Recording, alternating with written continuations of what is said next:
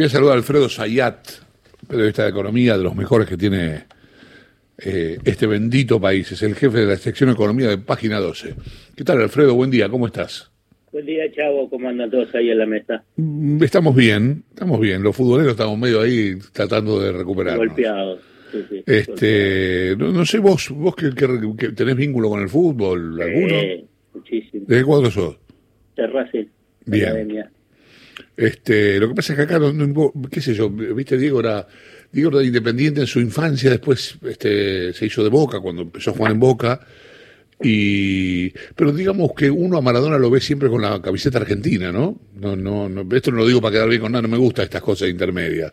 Si bien es cierto que es, este, él es muy de Boca, la realidad es que la gente lo ve más con la camiseta argentina, ¿no? Digamos, no- no importa mucho de qué cuadro es. Sí, así es. Ah, pero ustedes lo tuvieron, ¿qué tal, Alfredo? Buen Sí, día, Néstor entrenador. Espósito. Lo tuvieron como entrenador. No mucho Claro. tiempo, pero lo tuvieron como entrenador. Con Carlos Pren. Bueno, No fue un buen momento de Racing. No, era- está- estaba bravo. Eh, Alfredo, tú- vamos a cambiar de tema, tenemos que volver porque la vida continúa, parece mentira. Y, y la economía también. Eh, hiciste una nota con hiciste una nota con Martín Guzmán, el último, Guzmán, el último, por lo menos se, se publicó el domingo en página 12. Y, eh, y hay una, hay algo acá este, bastante interesante. Eh, tanto la derecha como la izquierda acusan al gobierno de hacer un ajuste Sí. que es una palabra este, bastante compleja cuando se habla de economía. Eh, yo leo, leí lo que dice este Guzmán. Me gustaría saber qué te parece a vos. Si hay, hay algún, digamos, se- se- si es correcto llamarlo ajuste o no. Y en términos globales no es correcto, la verdad. Eh, porque vos lo que tenés en términos agregados globales, tenés una expansión, una expansión tanto del tema fiscal, o sea, del gasto público, como también una expansión por el lado de, si querés, las políticas monetarias, bajando la tasa de interés, haciendo tasas subsidiadas, eh, expandiendo la emisión monetaria. Eso está claro, y eso es cuando se habla de ajuste. Cuando se habla de ajuste, es decir, bueno, hay que bajar el gasto público, que hay que subir la tasa de interés. Eso es lo, lo lógico, digamos, no lo, lo, lo tradicional. Esto es lo que propone el Fondo Monetario Internacional, lo que proponen los economistas ortodoxos. O sea que en términos globales no lo hay. Ahora bien, después tenemos que observar qué es lo que pasa con diferentes sectores. Entonces a algunos sectores le va mejor y a otros le va peor. Entonces a lo que le va peor dicen, bueno, a mí me están ajustando. Los empleados públicos que dicen, sí, a mí me están ajustando porque la evolución del salario del empleado público no acompaña la inflación. ¿Qué es lo que pasa a nivel global de los eh, trabajadores formales que, digamos, y que siguen teniendo su trabajo y que les siguen pagando los salarios y que están bajo paritaria? En general, en general, la mayoría pudo acompañar a la inflación. Entonces ahí no hay ajuste. Pero ¿qué pasa? Vienen de dos años de eh, la recesión macrista que, y en realidad de los cuatro años que tuvo una caída del salario real fenomenal. Con los jubilados pasa algo similar, pero de una forma más heterogénea, con niveles muy, muy bajos de ingresos, muy, muy bajos de ingresos de los jubilados, las jubilaciones mínimas durante este año por los bonos que se le dieron y por los aumentos acompañó la inflación. Ahora bien, pero no recuperó el casi 20% que se comió el macrismo. Entonces, en términos globales, para resumirlo, para mí no hay ajuste, pero hay sectores más eh, frágiles y que yo creo que ahí es donde el gobierno tiene que poner más énfasis. ¿Y cómo, cómo hacerlo? El gobierno este, dice que la respuesta fue de Guzmán, justamente a propósito de esto que vos contestabas, que, que están este, buscando buscando crecimiento, se aumentó el gasto de obra pública, etcétera. Yo no entiendo mucho de macroeconomía, ahora te voy a dejar hablando con Lucía, pero el tema es cómo, cómo, cómo pueden llevar todo esto que están haciendo, cómo pueden encaminarlo, encauzarlo hacia un crecimiento, hacia este, el crecimiento del empleo, por ejemplo. Eh, Bueno, sí. lo, que plantean, digamos, es, eh, estamos en pandemia, digamos, tengamos en cuenta lo que es también este 2020, eh, la crisis más fenomenal de la historia económica moderna. Entonces, pensemos el 2021. Esto es, de lo que hablamos hasta ahora, es lo que se está viviendo durante este año. Para el año próximo, ¿qué es lo que plantea Guzmán? Que, no va a haber ajuste, porque va a haber crecimiento económico, y ese crecimiento económico va a generar políticas que van a ser expansivas, o sea, de crecimiento de empleo y del salario. El salario va a subir por encima de la inflación, o sea, va a empezar a recuperar, digamos, todo ese espacio que se perdió durante eh, el macrismo y los sectores que eh, no pudieron recuperar durante eh, la pandemia. Y con los jubilados piensan lo mismo. Con la nueva fórmula de, la, de movilidad, y como va a haber crecimiento económico y por consiguiente un incremento importante de la recaudación y también del salario, y esos son los dos componentes de la nueva fórmula de movilidad, le van a ganar a la inflación. Esto es lo que piensa el gobierno. Si querés, vamos a tener que hablar a fin del 2021, pero ese es el objetivo. Entonces no hay ajuste. Este es eh, el, planteo inicial. Eh, Lucía, te está escuchando Alfredo Sayat, jefe de la sección Economía de Página 12.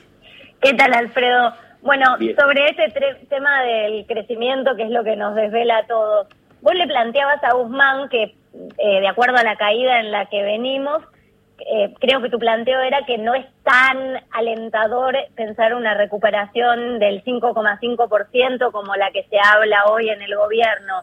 ¿Te parece que esto es un cálculo tímido o que realmente tenemos que esperar ese crecimiento?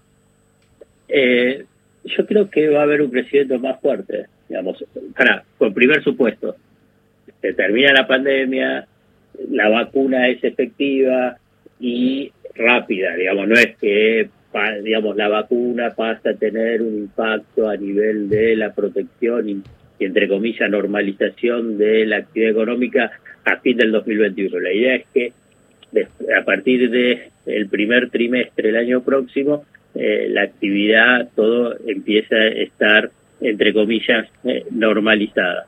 Entonces, con una caída tan fuerte durante este 2020, que además se montó sobre la caída del 2018 y 2019, si la economía arranca y el Estado arranca también lo que es obra pública, construcción de vivienda, mejora eh, de los ingresos, y la economía tiene todo para crecer más del 5,5% por simplemente rebote. Eh, después se tiene que consolidar. Y, yo creo que es una estrategia del equipo económico y del gobierno, plantear un escenario prudente, que sería 5,5%, y después cuando por ahí, si se da ese escenario y tenés un crecimiento del 8%, digamos, mostrar eh, el éxito de la estrategia económica. Bien, y el otro tema eh, del que hablaron son las tarifas. ¿Nos explicas cómo va a ser este descongelamiento de tarifas y qué impacto puede tener en, la vida cotidiana ¿no? de la gente?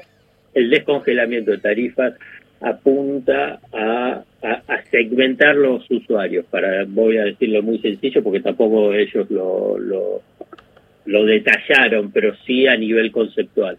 Eh, entonces, va a haber sectores que no van a tener ningún aumento de tarifas y fundamentalmente según lo que dice el gobierno y también la Secretaría de Energía, tiene identificado quiénes son a partir de la información que pudieron eh, recabar y que lo tienen ya en su en su registro o a partir del IFE, la asignación universal por hijo, digamos, de toda la red de emergencia social. Esos sectores eh, se supone no van a tener ningún aumento de tarifas, después va a haber aumento de tarifas eh, siempre acompañando a, la inflación y a sectores de alto poder adquisitivo va a haber un aumento de tarifas más, eh, más importante. Y también va a haber discriminación entre eh, pequeñas y medianas empresas y grandes empresas. Esto es a nivel conceptual lo que planteaba el tema de tarifas. Lo que dicen es, no va a ser como el esquema del macrismo, y además desdolarizan. La idea es que no es que acompañe la evolución del dólar, sino que acompañe, en el caso de eh, promedio, los, el aumento de, de la inflación. Perfecto. Bueno, y eh, te hago una más por mi parte que tiene que ver con la negociación con el FMI. Pero digamos, lo, lo, lo que va por, eh, por el camino ahí al lado de la negociación, que es más el tema político, porque eh, se habló de, a ver, de, de cómo puede impactar en esta negociación en un punto se hablaba de las tomas de tierras, cuando parecía ser un tema central, que los inversores estaban preocupados, que se, que se preguntaban qué es lo que está pasando con las tomas de tierras en la Argentina. Ahora se habla también de las dudas o cómo puede afectar en la negociación de Guzmán estas tensiones que hay hacia adentro de la coalición de gobierno, de Alberto, de Cristina, de Massa, Máximo, esta falta de certidumbre, si querés, de quién gobierna o esa pregunta que se quiere instalar desde la oposición.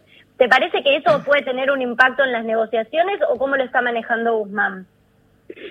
Digamos, si me preguntas a mí, yo creo que no tiene impacto.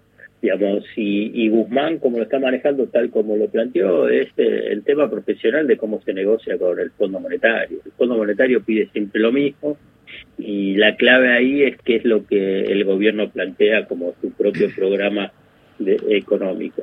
Todo después el resto de todas las cosas que vos mencionabas y otras que se van sumando, tiene más que ver con eh, las estrategias políticas de las fuerzas internas, digamos, puede ser empresariales, eh, sociales y, y, empresariales, que utilizan esta negociación con el Fondo Monetario Internacional para eh, instalar esta agenda.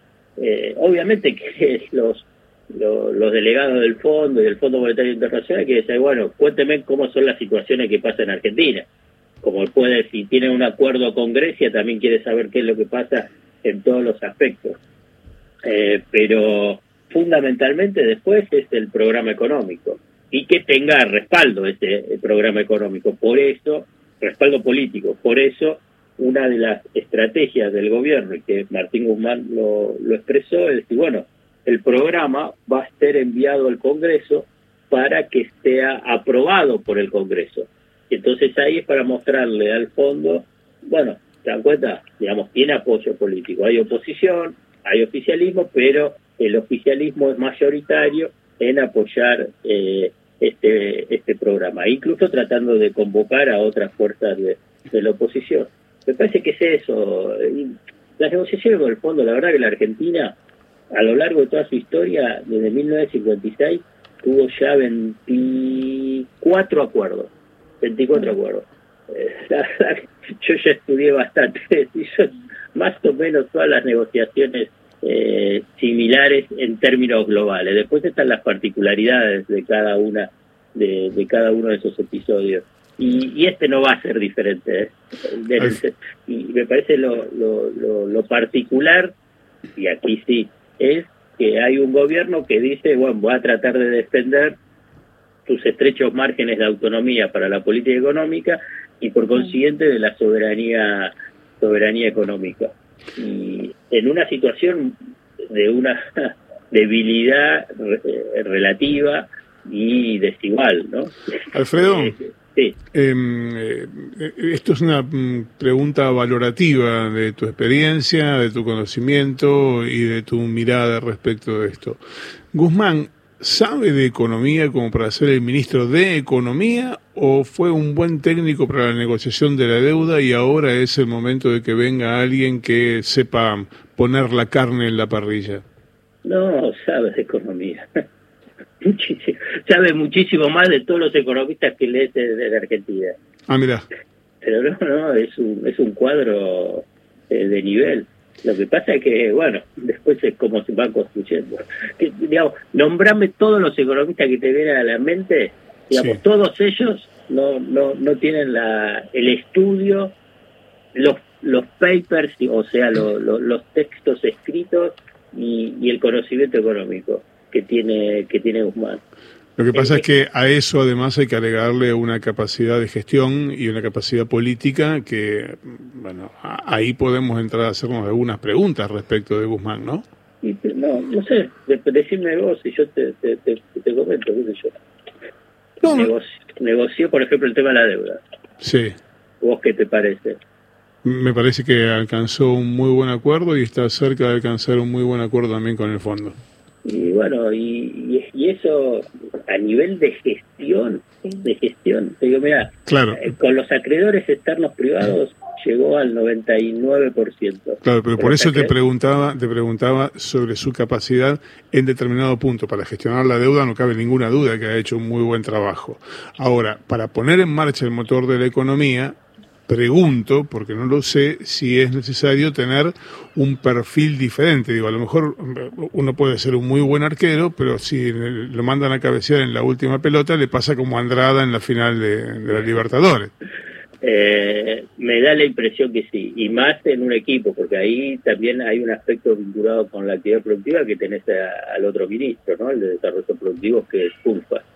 Y, y a mí me parece que sí, digamos, hasta ahora no, no ha demostrado, digamos, eh, debilidad en esto, al revés, ha mostrado una, una lectura política de la situación y una concepción de las debilidades y a la vez las fortalezas que pueda llegar a que necesita ser potenciada la economía eh, importantes.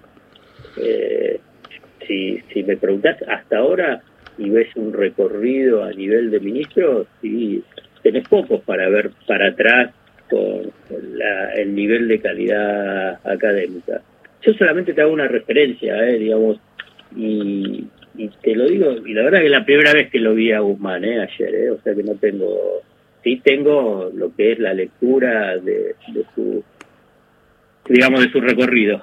Eh, en Guzmán eh, trabajó con un premio Nobel de Economía, con Joseph Stiglitz, y hace dos semanas eh, se publicó uno de los últimos trabajos de investigación que hicieron juntos. Eh, obviamente Guzmán, esto es antes de ser ministro. Eh, nombrame de todos los economistas que circulan por todos los medios, pero hace un montón y que además tienen un comportamiento despectivo con, Guzmán, y los voy a nombrar a Amel Coñán, De Pablo, eh, Broda, eh, que tengan esos pergaminos académicos. Y además ahora que él está demostrando a nivel de gestión. Todos esos que son los reyes de los fracasos, digamos, primero a nivel académico, eh, menos cero, y después a nivel de gestión fue un desastre. Entonces la verdad que la comparación, eh, eh, digamos, por ahora va ganando de forma muy amplia. Alfredo, gracias. ¿eh? No, por favor. Te mando un abrazo grande, gracias por tu generosidad y por contarnos esto con tanta claridad. Abrazo grande. Abrazo, chao, chao. Alfredo Sayat es el jefe de la sección Economía de Página 12. Lucía